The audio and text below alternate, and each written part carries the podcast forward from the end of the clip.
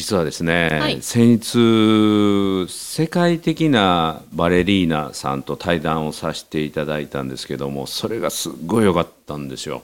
前今日褒めでね、うん。娘さんのエピソードからそういう対談になりましたっていうことも伺っておりましたし、うん。あの西村さんの SNS、うん、写真がうん。いつもより倍倍倍で上がってましたよね、うん。うん。もうあんまりに素敵な時間の写真だったのでもう一枚載せますって。そうそうそうそう。あの西野舞子さんという方なんですけどもその方とその方のお母さんがね、はい。あの一緒に収録音声収録に来ていただいてでうちの娘長女の苗もいてで遅れてうちの家内もやってきて、はい。でその集合写真を撮るととっても素敵な写真になったのでそれを思わずフェイスブックやとかインスタにアップさせていただいてね。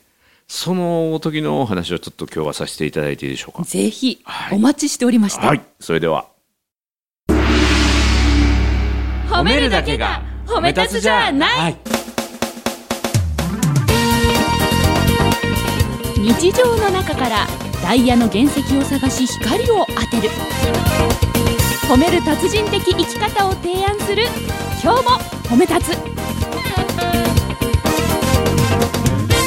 こんにちは。なっこも褒める褒める達人褒め立つこと西村孝之です。こんにちは。褒め立つビギナーまるっと空気をつかむ MC の丸山久美子です。この番組はですね褒め立つって何？と褒め立つに興味を持っていただいた方。そして褒め立つ検定は受けた。あるいは褒め立つの講演会。研修は受けたんだけども最近褒め立つご無沙汰だなっていう方に褒め立つを楽しく楽しくお伝えする。そういう番組ですこの「今日褒め」っていうのはまるちゃんと2人でお話しするっていう、まあ、ラジオのような形式ですけども別にですね、定期的にというか不定期に褒め立つ対談っていうのをやってましてね。褒め立つタイプ、はい、で褒め立つである私がぜひこの人を皆さんに紹介したいっていう方と対談をして音声を収録してそれを聞いていただくということで、えー過去にはですね、えー、イチロー選手のお父さはい。んの父郎さんとかですねあるいは吉本興業で NSC 吉本のニュースタークリエーション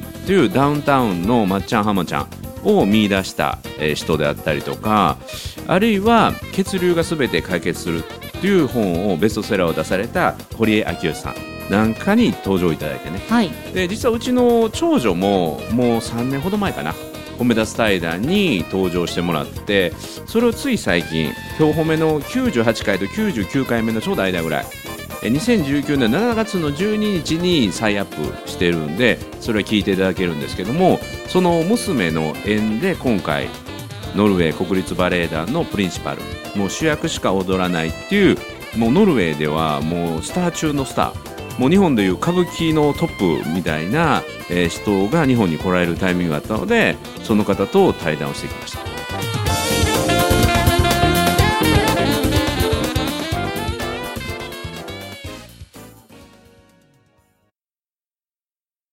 オファーを出した時に、うん。過去の対談の音声も一緒に送ったらそれを聞いた上で、うん。即 OK してくださったって聞いてましたよね。そうなんですよ。特に3本ほど音声をお送りして、はい。でその中のうちの娘の苗と僕との対談を聞いて、はい。思わず涙が出ましたっていうのでぜひあのインタビューのオファーを受けたいと思いますという日本にいらっしゃる7月なんですけども、はい。い、らっしゃる本当に短い1週間で本当に忙しくてね。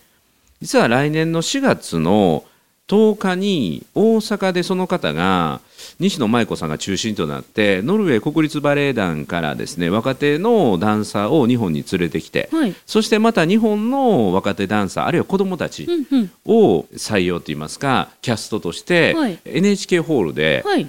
公演するということがへー。4月の10日にあるんですよ。2020年の4月の10日 NHK ホールで。でこれは NHK とそしてサントリーがメインスポンサーであとさまざまな企業さんがスポンサーとなってやるということでいろんなスポンサーさんを回ったり日本にいる間に回ったりということで西野さんは非常にお忙しい中だったんですけれどもその中で時間を取っていただいて午後2時から対談を始めてでその後本来うちの娘が踊るはずだったあのコンサートバレエコンサート日本でのバレエコンサートがあったんですけどもそれをうちの娘と一緒に見に行ってで終わった後僕がまた迎えに行ってでそこからまた夕食をご一緒させていただいて夜中の12時までええ会食して もう丸々1日。それが本当にね もうトップスターはさすが普通じゃない。あれ？ちょっと待ってあのん？音声対談の音声はまだ公開されて、近日公開予定ってことですね。近日公開予定。の、もう今日は予告編みたいなもんですね。えそしたら、うん対談の音声はどのみち聞けるわけですから、うん。はいはいはい。その対談の音声以外のとこの感想を教えてください、すごいんですよ。な何がすごいんですか？それが何かっていすごいんですか？うとね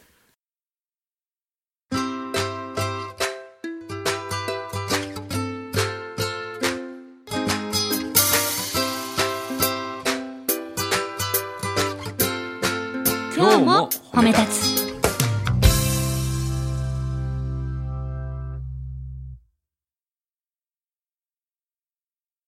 いや、ま、るちゃん以上のね顔芸を持ってる、顔芸？うん、顔で表現するんですよ。リアクションが？本人曰く 3D3D って言うんですけど どういうこと？もうダンサーだから手の動きがまずしなやかに出てきてあ表現手が出る首が伸びる。首が伸びる？もうもう何メーター伸びるんだっていうぐらい首がぐーっと出てくるぐらいの表現力で。えじゃあマイク外れちゃいません？大丈夫？大丈夫。音声取れてました大丈夫大丈夫。もうもう一応 IC レコーダー2個用意しておきましたけど。なるほどもうねすっごい表現力。でまた面白いのがあの実はその西野舞子さんっていうのはね、はい。え4年ぐらい前に実は映画にもなってるんですよ。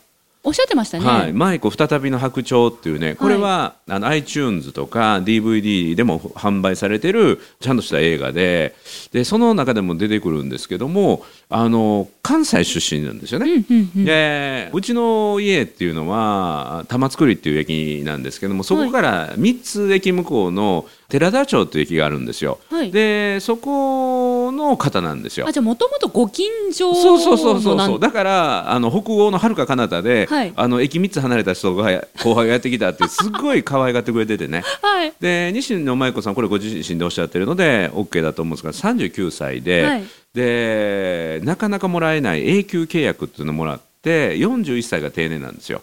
でもう間もなく定年されるんだけども15歳から出られてもう24年海外生活。あなんだけどももともとは寺田町でもう大阪のおばちゃんなんですよ。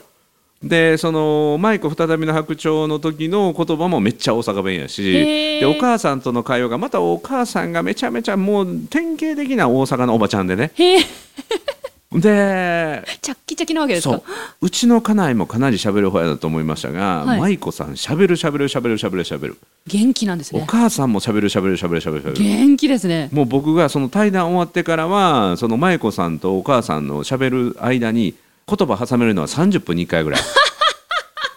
何時頃舞子さん出発してしたらいいんでしょうかという一言を挟むのに30分タイミングずっと伺いましたからねそれぐらいずっと喋り続け。賑やかでいいじゃないですそう目麗しい本当に綺麗なダンサーでスタイルも良くて、はべっぴんさんなんだけど喋る言葉が大阪のおばちゃん、うんうんうん。すごい内容は？喋ってくださる内容は？内容がこれまたね本編聞いていただいたらいいと思うんですけれどもそれこそね今でこそあのローザンヌだとかオーディションがあって、あるいはコンテストがあってそこから海外の人に見初められていくっていうのがパターンだったんだけど、うんうん。舞子さんは自力で行ったんですよ。自力。自力でそのコンテストとか何にも入賞せずにあのスイスから教えに来た人がたまたまいてその人がその舞子さんのバレエの先生のまたあの関係のあるっていうかいろいろ学んでらっしゃる方がたまたまスイス人でねはい。日本語ができるスイス人だったんだけどもその人が日本に来て教えてる時にその人との縁をつないで15歳の時にたった一人でスイスまで行ってでスイスで3ヶ月2ヶ月から3ヶ月準備をしてでいきなりイギリスのロイヤルバレエスクールっていう超トップのところにオーディションを受けに行ってでそこでその扉をもうこじ開けて入ってっていうすっごい人なんですよ。それを15歳の中学3年生が自分で考えてやったっていうね準備も英語もできない状態で。で今と違ってポケトークもない時代。翻訳機がない。辞書片手に話をしてって。そんなね話がこの対談で聞けるんですけどで向こう行っていじめられた話とかね。うん。ロイヤルバレエ団で。でまた向こう行って金ピカの日本から行って日本からたくさんの賞をもらってもう日本におけるバレエの有名人みたいなのがあの若手が行ってね。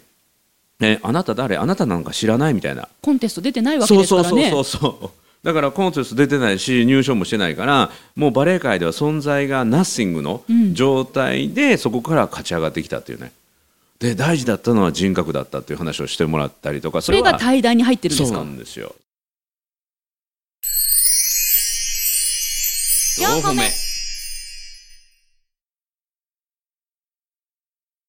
その話がねまた良かったのがお母さんがすごい喜んでくれてねそのロイヤルバレエスクール時代のはい。舞子のそんな苦労話私知らなかったって言って。言ってなかったんですか？そうみた。い親子の間で喋ってなかった？あのねその当時っていうのは今のような LINE とか Facebook もないから確かに。コレクトコールで1回8000円なんですって。ああ海外の通話高いですもんね。だからそんなに舞子さんのところも裕福な家じゃない、普通のサラリーマンだったからそれこそ家を売るぐらいの車を売るその舞子さんの留学資金をひ練り出したりね。え？そんなそんそのそれの話映画になってるんですけどもでそういうだから話なのでそんな苦労話はできないし、うん。で親に経済的な負担をめちゃめちゃかけてるからそういうの一切はない。で泣き言を言いかけた時にお母さんは「あなたそんなん分かってて言ったんでしょ」って「好きだからそれ頑張れるんでしょ」っていう言葉を言われてからもう言えなくなって。ただ感謝しか伝えられなくて今でもねお母さんおっしゃってたのはえっ、とねファックスでずっとやり取りしたんですって。で舞子さんからお親に対する感謝のファックスがもう積んだらね、えー15センチか20センチぐらいのすごい。幅全部まで置いてあるって言ってた、うん、でそんな話は聞いたことなくて服が隠されたりとか靴隠されたりとかそんなことが普通にあってって言って。でそれを初めて対談で横にお母さんいらっしゃって「あ舞子のそんな苦労話私は初めて聞いたので今日この対談で一緒に貸してもらってすごい良かった」って。いい機会になったわけですねちなみに対談はお母様も喋ってらっしゃるんですか、うんあのねじゃあほとんど西村さん喋ってない？ほぼ喋ってない。僕はただ質問はしてね。あなるほど。質問してまたすごい壮絶な話がいっぱいあってその舞子さんは24年間海外なんだけどももうこの15年間、うん。プリンシパルっていう主役しか踊らないっていうポジションをずっと守ってはるんですよ。すごいことなんですよね。だってそれそれに1回1年なることだってすごいんですよね、うんうん。きっと。なのに15年連続でそれまあ、をやられる、15年連続横綱張ってるようなもんですわ。すごっ。で競争の世界やから若手がどんどんどんどん上がってきますからね。うんうんうん。でやっぱり若手の方が体力あるし、はい怪我もするしで舞子さんは何がすごいって途中で出産されてるんですよ。出産してまたそのプリンシパルに戻れる人っていうのはほぼいないんですよ。でその子供を生まれてアイリフ君っていう子供さんを産んででその翌年復帰を果たしたそれが「白鳥の湖」っていうとってもハードなバレエの中でもとっても主役がハードな踊りをしないといけない。24回転かな？24回連続回24転回転？連続回転っていうその見せ場があるんだけどそんなに人って回れるの？回れるんです。なかなか回れないだからバレエやってるからって言ってまだ回れないですよ。でしかもそれは出産したという体のバランスを崩した状態でもう一度再調整してっていうそれが映画になってるんですけどでそっからのね話であったりとか一番最初にプリンシパルの座を掴んだ、うん。そのチャンスを掴んだ話がまたすごいんですよ。これはぜひね本編で聞いてほしいんだけどよくそれでうそのオファー受けましたねみたいな。えどういうこと？そのねいやでもあんまりあんりまり聞いたらあれあそう。あちょっとえ一個だけ言うとそのね、はい。主役をもらえるチャンスがあって、はい。まあバレエダンサーにはランクがあってね、はい。一つはコールドダンサーって言ってその他大勢。はい後ろでいっぱいそう軍部ね、うん。たくさんのその他大勢で踊る。そしてソリストって言って一人でそこそこいい役を踊る、うんうん。でこれは男性バレエダンサーと2人で踊り。で女性ダンサーが1人で踊り。今度は男性ダンサーが1人で踊り。で最後2人で踊るっていうのがあってこれはパドゥドゥっていうんですけどね。これがワンセットで、これのいい役ができるのがこれソリスト。うん。でうちの娘がようやくソリストぐらいまで上がってきたんですけど、うんうんうんでそこからプリンシパルっていうのは主役しか踊らないダンサー、うん。でこれはすごいことなんですよ。でそのソリストからそこそこいい役をもらえる段階から今度の舞台の主役ってなかなかチャンスでもらえないんだけど、うんそれがある日突然やってきた。でなぜかというと主役だったダンサーが怪我をしたんですよ。うんで怪我をしたんだけど怪我をしてだましだまし踊ってきてまあ多分この公演は大丈夫だろうと思うその最後の日に私次回踊れませんって言ったんですって、主役の方が、うん、監督に。はい、監督えーってなりますよね。うんでじゃあソリストっていうことなんだけど舞子さんはその時はそのプリンシパルの踊りの振り付けをレッスン受けてないんですよ。うん。だから振り付けを2 2日間で覚えないといけない。うん。それってすごいことなんですよ。うん。でそれをやるかやらないか30秒後に決めろって言われてへえそこで決断をしたっていうね。やると。そう。でそれからのどれだけのすごいことがあったかっていうのが本編で語られるんですけどすごいですよ、はい、やっぱりねスターになる人スターを張り続ける人っていうのはねただもんじゃない。4歩目。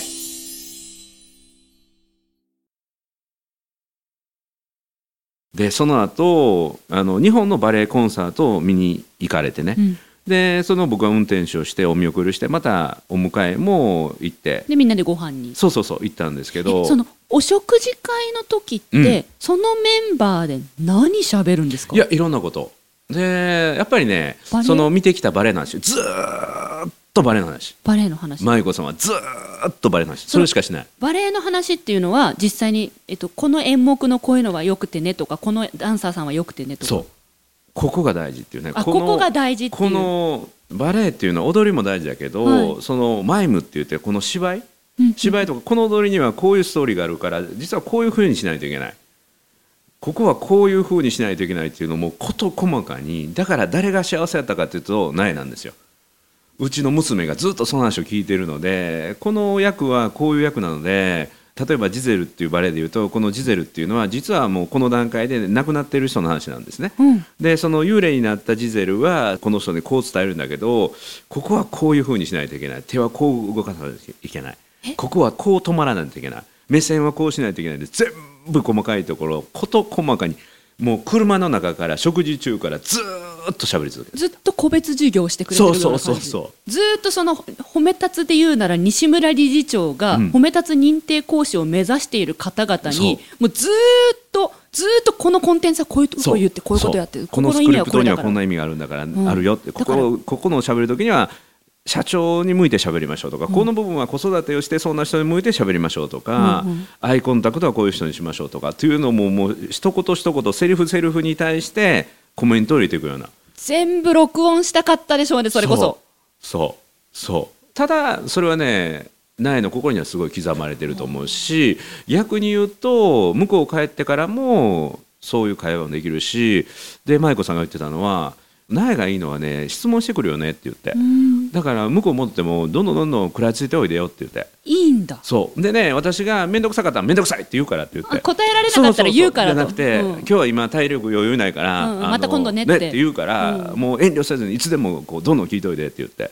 よかったなあなえって言って。懐の広い方ですし。めちゃめちゃいやその舞子さんに認めてもらくれもらっている納屋さんもすごい実力者ってことですね、それがねその音声を聞いて舞子さんが泣いたっていうのがやっぱりね舞子さんが切り開いてきた道の開き方を苗もしてたんですよ。うーんだからエリートコースに乗ってるんじゃなくてこれも褒め立つ対談の苗バージョンにも出てるんだけどあの舞子さんが自分が通ってきた道と苗が通ってきた道がすごい重なってるみたいで。自分に似てるから。そう。で苗はまだ25歳で、はい。まだまだひよっこなのでね、はい。これからのあなたに必要なものはここだよってもっと一歩も二歩も前に出て遠慮せずにもっとがっつかないとっていうようなことももらってこれからのね苗がまたさらに楽しみだでこの4月の10日来年の2020年の4月の10日に苗も呼んでいただいてその時にもいい役をもらえてその時の振り付け指導を舞子さんがしてくれるので。だからそのね舞子さん指導の苗の集大成が2020年の4月の10日に見れるなと思ってね。見に行くんですよねもちろん。もちろんもう予定上げてます、予定上げてます。はい。だからそれをのぜひね多くの人に見てもらいたいしまあチケットはねもう売り切れは確実なんですよ。もう舞子さん帰ってくるっていうのは行きたいっていう人たくさんいる。ただもっと多くの人にそういうのがあるんだって知ってもらうための啓蒙をしていきたいなと思って、その舞子さんの褒め立つ対談が出るような頃にその舞子さんを紹介するようなそんなプロモーションもあの褒め立つ的にとか、まあ、僕個人的に仕掛けていきたいなと思ってます。はあ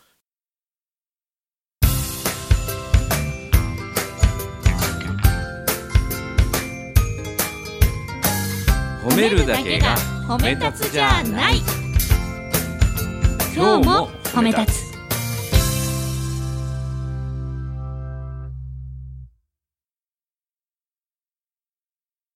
今日僕一方的に喋ってるねいや私はそういうお話を聞いて、ね、そのバレエのことも詳しくないですし、もう西村さんから聞くお話がすべてになってるんですよ。だってなえさんにも会ったことないし、えっと、舞子さんの DVD も見たことないし、はいはいはい。知らないんですけど、うん。あの知らない人から今のお話聞いてると、西村さんと舞子さんって同じですね。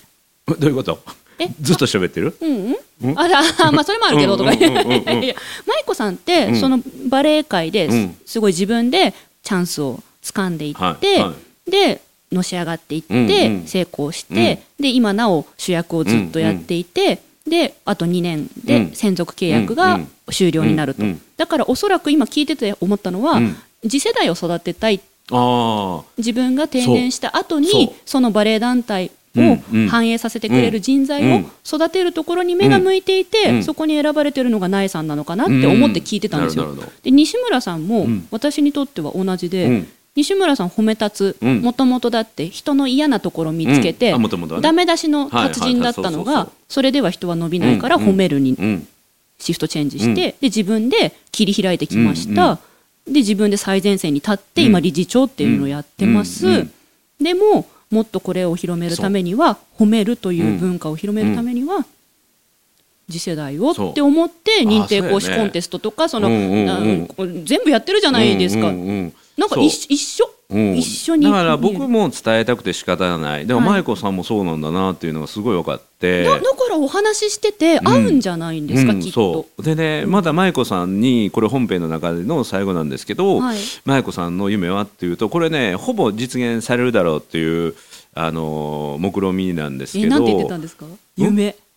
あの次のステップですわ。次は何を目指すんですかって言った時に後。そうそう。41歳の後。そうこれがねノルウェー国立バレエスクールの校長先生。次の世代を教える学校の先生校長先生を目指すって言って、自分がいるバレエ団のうん、スクール部門があるんですよ。そう。校長先生を目指すそう。おそらくこれねそのまま行くと思う。と言われてます。だからね舞子さんが校長先生になったらめっちゃいいバレエスクールになるわ間違いない。全身全霊で教えてくれそうですね。そうそう。思いの部分とかね、うん。だからノルウェーの国立バレエスクールバレエ団はこれからどんどん良くなりますよ。あの有名になっていくと思う。特に日本においてもね、はあ、でまたねうちの娘にも朗報があって、はい。今娘は足疲労骨折したんだけども、はい。今度9月に「ラ・バヤデール」っていうバレエの演目があるそうなんですよ。うんでこれ昔からのあの演目で「ラ・バヤデール」っていうのは大作なんですね。でその中であの主役のストーリーにガムザッティっていう役があって、はいそれの役のオーディションを受ける資格を苗はもらえたそうです。だから4人ぐらい選ばれてそのガムザッティ候補が4人いるんですよでその4人からファーストキャストセカンドキャストサードまで決まるのかなそのトップ3に入れば舞台で主役を踊ってプリンシパルの経験ができると。あれ？秋に別の公演もありますよね。それそれ。あそれそれ？それ。え？それがラ・バヤデール主役？そう。のオーディションを狙える。ポジションまで来たって。今疲労骨折中で。そう。でそれのヒントも舞子さんからもらえるみたいなので「あんた取りや!」言うて。へえ そう。だからそれが楽しみチャンスを狙って飛び込んでいくって大切ですね、そう。だからこのもらう勇気をね僕らもまた親なんかも勇気にしてこれは負けてられへんなと思ってさらに僕なんか頑張れるんですよ、あるいは兄弟たちも頑張ってる、うん。すごい刺激をもらってありがたいことです